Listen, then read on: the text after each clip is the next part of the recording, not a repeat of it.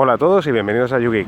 Eh, hoy voy a hablaros de cómo montaros, eh, cómo, preparar vuestro G8, vuestro G8 ProElan HP, si lo compráis, o cualquier otro microserver o, PC que adaptéis como, servidor. Y todo bajo un poco la, experiencia de lo que yo tengo montado, mm, explicaros un poco las posibilidades que tenéis. En el podcast que, que hicimos con Frank, pues estuvimos hablando un poco de alguna, algunos servicios que teníamos instalados y bueno, pues voy a daros un poco mi opinión y qué podéis hacer, ¿no? Cómo, cómo funciona el tema de la instalación y demás un poco por encima en la distancia, porque hace ya más de un año que lo hice, pero bueno, recuerdo levemente más o menos cómo, cómo lo monté, así que os explico más o menos, para, para quitaros un poco el miedo si estáis pensando en compraros un, servidor de, de, estas características. Bueno, para empezar, eh,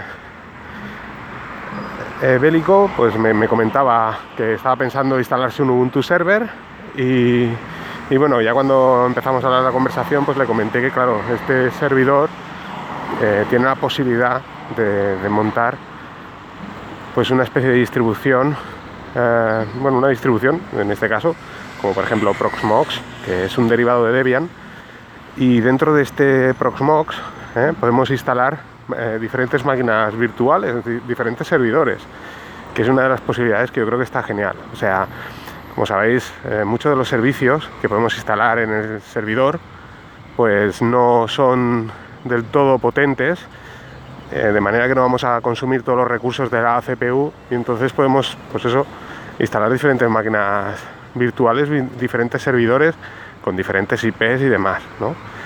Que, bueno, que simulan eso, pues el tener no solo un servidor, sino tener varios. Eso está muy bien porque bueno, nos permite economizar energía y bueno, tenerlo todo eh, dentro de un único servidor, no tener varios servidores. Eh, bueno, ah, como yo os voy a hablar, bajo la experiencia del G8, el G8 como sabéis tiene pues es una CPU Intel, es un Intel Celeron, como comenté en el podcast de con Fran, bueno, es solo requisitos mínimos para si instalamos Plex, que puede hacer la transcodificación de vídeo en alta definición. O sea que si tenemos Plex no tendremos ningún problema a la hora de que nos convierta a cualquier tipo de formato. Nosotros únicamente lo dejamos en cualquier sistema operativo, lo dejamos ahí los vídeos y él ya se encarga de que si nuestra televisión no tiene el formato que, nosotros hemos dejado ahí, pues Plex automáticamente, sin nosotros hacer nada, se encarga de transcodificar. Y esto, pues gracias a, a transcodificar en tiempo real. ¿eh? Que bueno, quien haya transcodificado un vídeo sabe eh, la potencia que requiere esto. Por eso que el nombre Celeron engaña un poco, porque cuando ves Celeron piensas, uy, esto no tiene mucha potencia, ¿no? Y bueno, para lo que nosotros necesitamos, por ejemplo en el caso de Plex, pues sí que la tiene. ¿eh? Y vosotros sabéis que quien haya transcodificado vídeo con un PC sabe que, se requiere de potencia para transcodificar un vídeo, así que bueno, pues esto no lo, cumple. Como comenté también, pues yo he estado viendo pues dos películas simultáneamente en dos dispositivos diferentes, transcodificando y sin ningún tipo de problema. O sea que, el servidor pues da, ¿eh? da sin problemas. Este servidor hay gente que le ha metido un chip Xeon, o sea, eh, hay posibilidad de ampliar. Se le puede ampliar la memoria RAM, ¿eh? Yo lo hice, de, cuando lo compré venía con 4 GB y bueno, le metí 8 GB más, o sea que estoy en 12, ¿vale? Y bueno, pues eso, eh, os, lo, dan tal cual, sin ningún disco duro, contiene tiene para cuatro bahías, o sea, le podéis meter cuatro discos duros y hay gente que utiliza, hay una especie como de lector óptico, pero que en realidad dentro no hay nada. O sea, si vosotros veis la foto, os, la pondré aquí en las notas del programa, veréis la foto y diréis, ostras, lleva un CD, ¿no? Pues bueno, no lleva nada dentro, se puede poner, se puede comprar, pero bueno, es innecesario porque eh, no, necesitamos arrancar desde el CD, sino que a la hora de la instalación podemos hacerlo desde una micro SD que dentro de la placa base hay una ranura donde podemos incrustar una micro SD o podemos arrancar desde un, USB. O sea que no necesitamos tener un, lector de CD-ROM, ¿vale? Eh, pero lo que sí que hace la gente es que aprovechando ese espacio acaba metiendo un SSD. De manera que ganan pues, más potencia y velocidad. ¿eh? Bien. Eh, bueno, pues teniendo ya pues así presentado el, servidor, tenemos un server como hemos dicho de 2,3, dos núcleos, creo recordar, 4 GB de RAM. Bueno, es un, es un, micro, un microservidor que además nos consume, como os digo, yo por ejemplo tengo tres discos duros mecánicos, tengo una bahía libre y no tengo ningún SSD, ¿vale? Y el consumo pues está entre, como os dije, 35-40 vatios de, potencia, bueno, de electricidad, ¿no? De, consumo, o sea, está genial, ¿eh? Es un consumo bastante bajo, teniendo en cuenta que tengo, pues eso, tres discos duros, ¿no?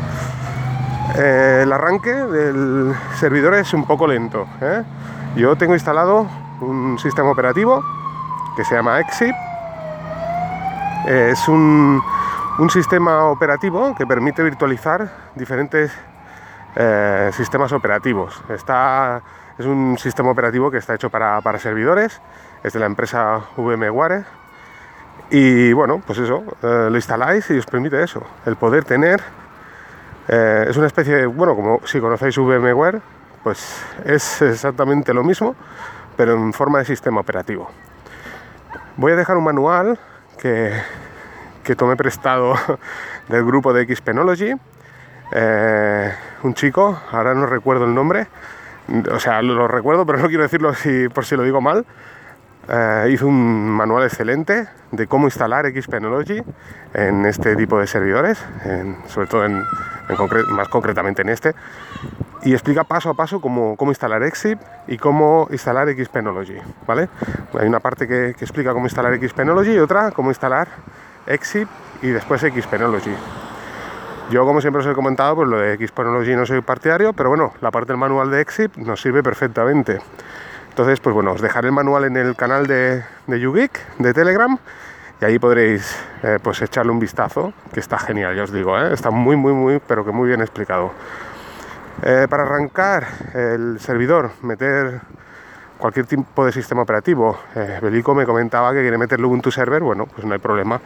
En teoría se puede arrancar desde la SD o desde el USB, ¿eh? como lo haríamos con un PC convencional. Pensar que, el servidor no deja de ser un PC, o sea, no es nada especial. Nosotros oímos la palabra servidor y, como os comentaba, mucha gente que me preguntaba, ¿se puede apagar? Eh, ¿Tiene que estar 24 horas encendido? No, a ver, es, exactamente lo mismo, es un, es un ordenador, un servidor es, un ordenador, pero con la diferencia que está pues diseñado para, para trabajar muchas horas y de manera que tanto la CPU como el resto de componentes está pues diseñado para, bajo consumo, ya que que tener en cuenta pues eso, que va a estar 24 horas conectado, ¿no?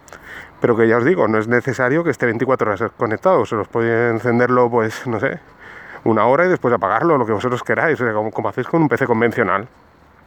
La diferencia está, yo por ejemplo tengo, como os digo, Exip, y al arrancar pues me tarda 7 minutos el arranque, ¿de acuerdo? Entre que va cargando BIOS y demás, o sea, es un proceso bastante lento, entonces, bueno, tenerlo en cuenta, ¿no? O sea, no sé, evidentemente si, si tenéis pensado usarlo en dos horas, pues dos veces, pues no voy a encender y apagar, ¿no? Dos veces, porque el proceso de arranque es bastante lento, pero bueno, que, sepáis que, que bueno, es un, es un detalle, a la hora de apagarlo tarda unos dos minutos, ¿vale?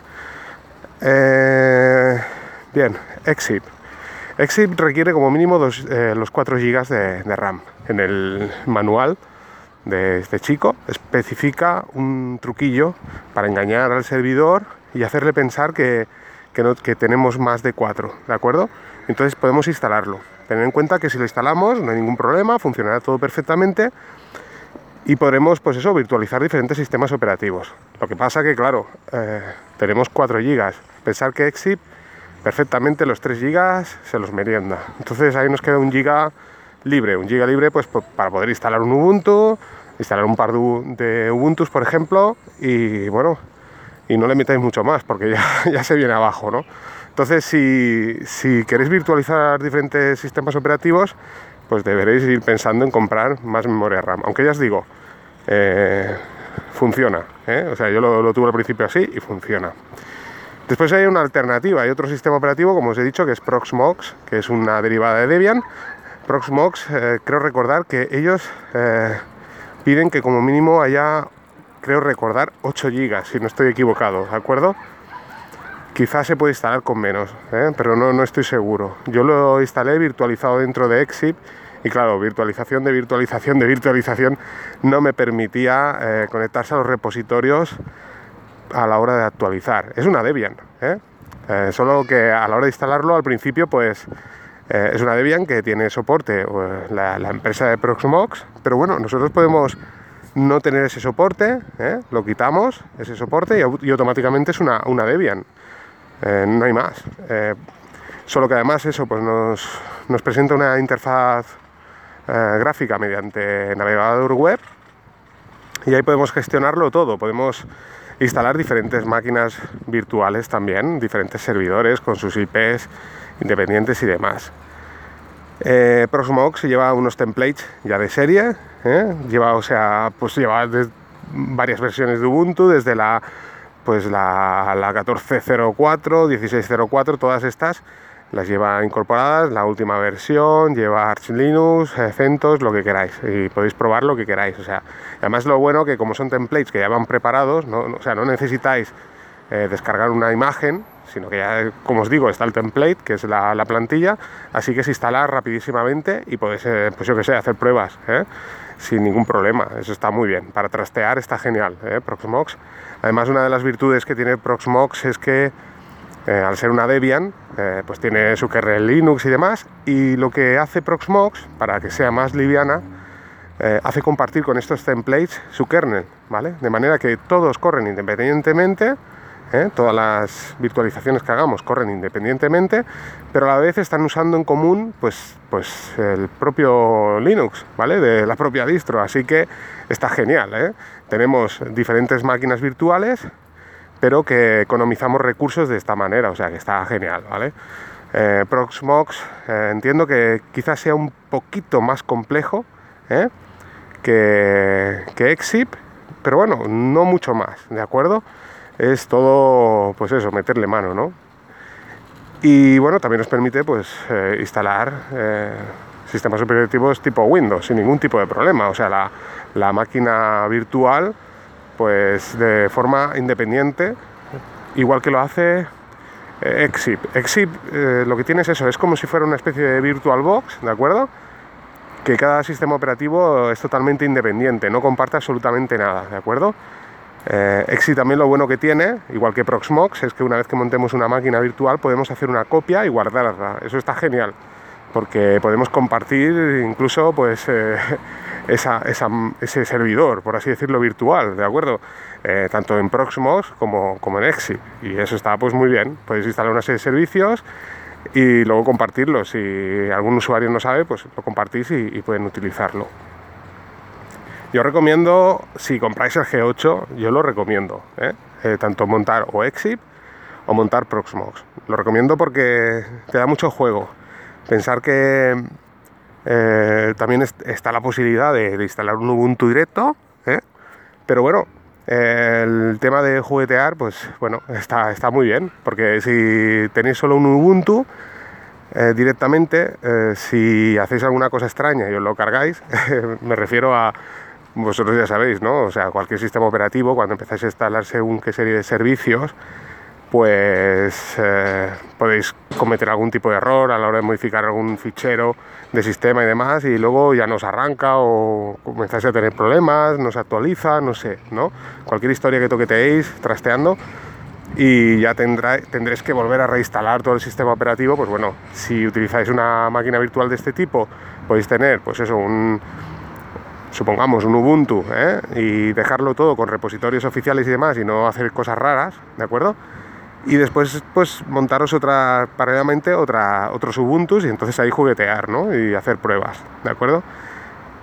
Yo tengo montado en lugar de Ubuntu, Ubuntu tiene, como sabéis, la interfaz Unity, eh, Unity pues come muchos recursos, entonces yo tengo montado eh, el Ubuntu, comenzado por L que tiene el escritorio LXDE. Y lo hice porque en su día monté Ubuntu Server, ¿de acuerdo? Porque, claro, cuando tienes un servidor piensas, lo tengo clarísimo, si es Ubuntu, Ubuntu Server, ¿no? Y sí, sí, o sea, podéis hacerlo. Lo que pasa es que Ubuntu Server no tiene interfaz gráfica, ¿de acuerdo?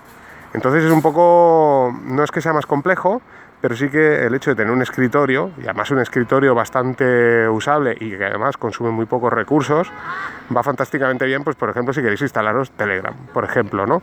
O según qué servicios, que claro, con una consola, pues no podéis, bueno, sí que podéis instalarlo, podéis instalar Telegram de, terminal, pero claro, no es exactamente igual de usable que, un escritorio, ¿eh? ¿de acuerdo?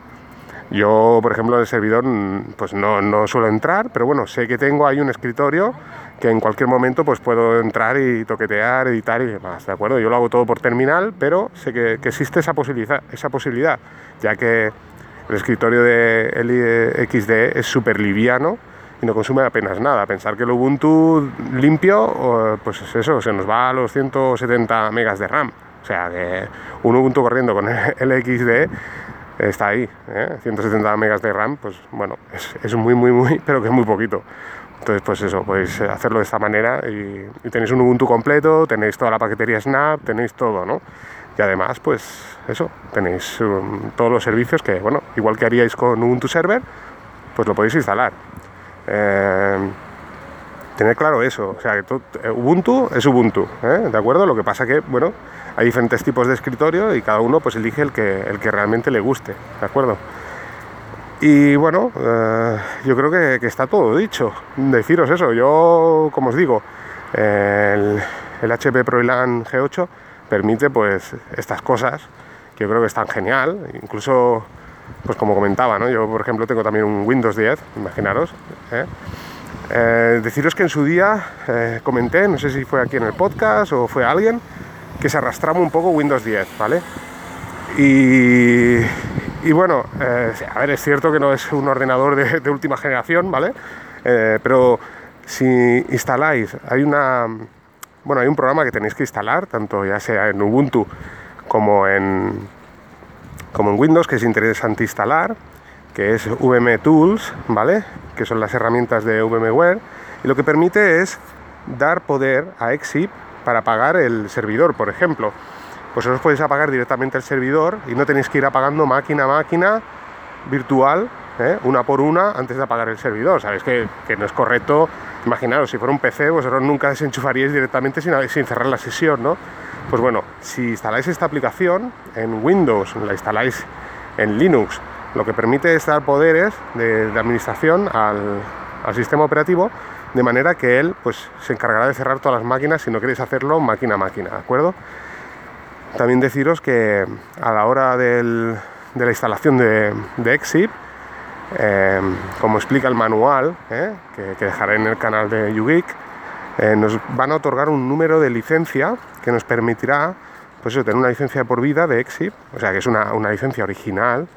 Lo único que no tenemos es el soporte de VMware, evidentemente. ¿Eh? pero bueno, que para nuestro fin va sobradamente bien, ¿eh? o sea, no necesitamos nada más. Y bueno, VMware va sacando actualizaciones, o sea que no, hay problema, no es aquello que, lo instaléis y ahí quedará de por vida, sino que además eh, nos va dando actualizaciones. Actualmente Exip, en la versión, no recuerdo la última actualización que hubo, eh, no voy a decir el número de versión por si me equivoco, pero ya no únicamente funciona con Windows, antes la aplicación de de, de, Exip, eh, únicamente funciona con Windows, pero ahora ya también pues, podemos utilizarla mediante el navegador web igual que con Proxmox. Y eso está genial porque podemos arrancar, parar máquinas virtuales sin necesidad de tener un Windows, ¿de acuerdo? O sea, podemos tener un Windows para empezar, para, para instalar Exip, si queremos, y bueno, podemos hacerlo también, pues eso, desde cualquier sistema operativo con el navegador web. Y después deciros que también una de las ventajas que tiene este servidor es la ILO, que nos permite encender y apagar el servidor sin necesidad de, hacerlo físicamente. ¿eh? Podemos hacer por SSH, por ejemplo, y es una de las cosas que está súper genial. Yo, pues como os comenté, eh, tengo montado en, en mi Raspberry Pi, mediante la terminal, pues tengo un, pequeñito programa en Python que me conecto por SSH a Proxmox y puedo, ay, perdón, a, Exit y puedo encender y, apagar la, tanto máquinas virtuales como el servidor. Y eso está genial, ¿eh? es una función que tiene que, está súper, súper bien. O sea, que no necesariamente, como os digo, lo tenéis que tener 24 horas encendido, sino que lo podéis a encender y apagar, ¿eh? o sea que está genial. Y a la hora de encender podéis eh, determinar qué máquina virtual se enciende, si solo es una, si son todas, si primero una, después otra. Evidentemente a la hora de, montar las máquinas, de arrancar las máquinas virtuales, es interesante hacerlo escalonadamente, no encenderlas todas de golpe porque si no, eh, como podréis imaginar, pues es demasiada potencia, ¿no? Entonces podemos hacer que si imaginaros queréis correr tres Ubuntu a la vez, pues primero que arranque uno, eh, dos minutos después arranque otro, dos minutos después arranque otro, eh, todo esto se puede hacer ¿eh? desde los menús de Exit sin ningún tipo de problema. Y a la hora de apagar igual, que no se apague todo de golpe, sino que vaya apagándose prolongadamente. Y como os digo, pues el apagar el servidor pues tarda aproximadamente unos dos minutos. O sea que unos siete minutos en arrancar, unos dos minutos en apagar.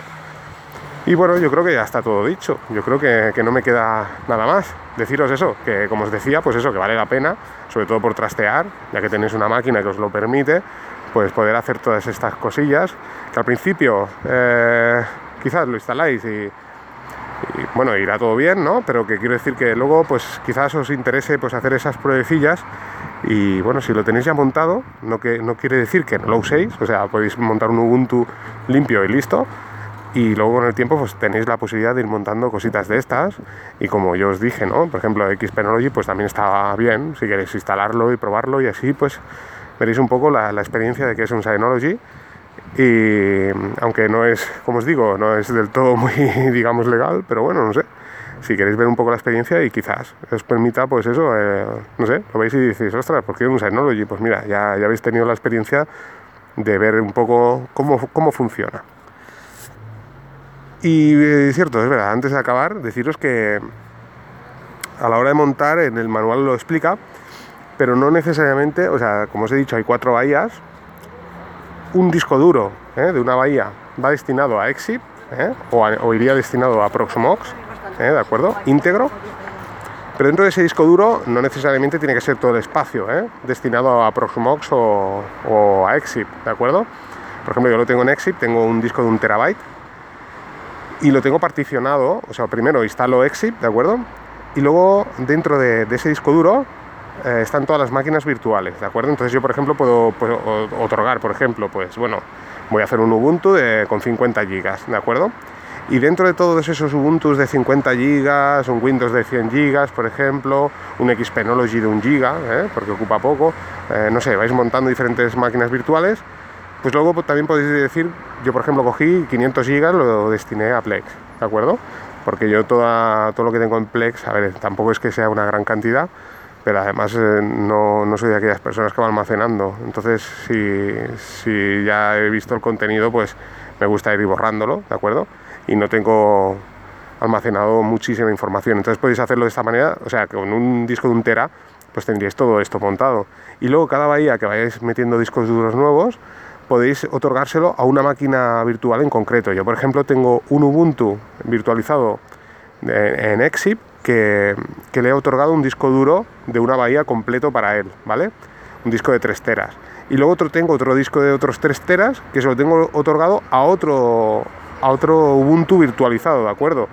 Entonces no, necesariamente todo tiene que ir unido a, solo una máquina virtual, sino que además podéis elegir y decir, bueno, pues un disco para una máquina, otro disco para otra, o sea, pues es muy personalizable, ¿de acuerdo? Y Proxmox eh, todavía creo que mucho más, o sea que, que un poco para, para que tengáis una idea. Bueno, y ahora ya sin más sí que dejo el podcast aquí. Eh, pues eso, animaros ah, si queréis, ya sabéis, está en torno de unos 180 euros, no llega a 200 euros y bueno, eh, sin discos duros, claro, luego aparte iría el disco duro y no necesariamente tienes que comprar cuatro discos duros, o sea, podéis comprar, pues eso lo que os digo, eh, el server y comprar un disco duro y comenzar. Y el espacio, pues bueno, lo ponéis vosotros. Tampoco es necesario meter un disco de 6 terabytes, sino que podéis meter uno de un tera, como os digo yo, ¿no? Y meter el sistema operativo. Hay gente que mete, pues eso, un SSD y mete Proxmox o mete Exit para que vaya muchísimo más rápido. Y la verdad es que dicen que el arranque es mucho más rápido. Yo, yo todo lo del arranque os he explicado, claro, son con discos mecánicos, ¿eh? No son con discos SSD. Y nada, pues eso, que podéis ir comprando con el tiempo si queréis almacenar mucha información, pues discos duros, pero bueno, que no necesariamente tenéis que empezar pues con todos los discos metidos ni nada, o sea que esto es totalmente pues eso, personalizable, vais montando poco a poco tal como podáis, igual que si vais ampliando memoria y demás, o sea que no, no es aquello de, de que tenéis que montarlo todo el primer día, ¿de acuerdo? Pues nada, aquí sí que dejo el podcast. Pues nada, sin más, nos vamos escuchando.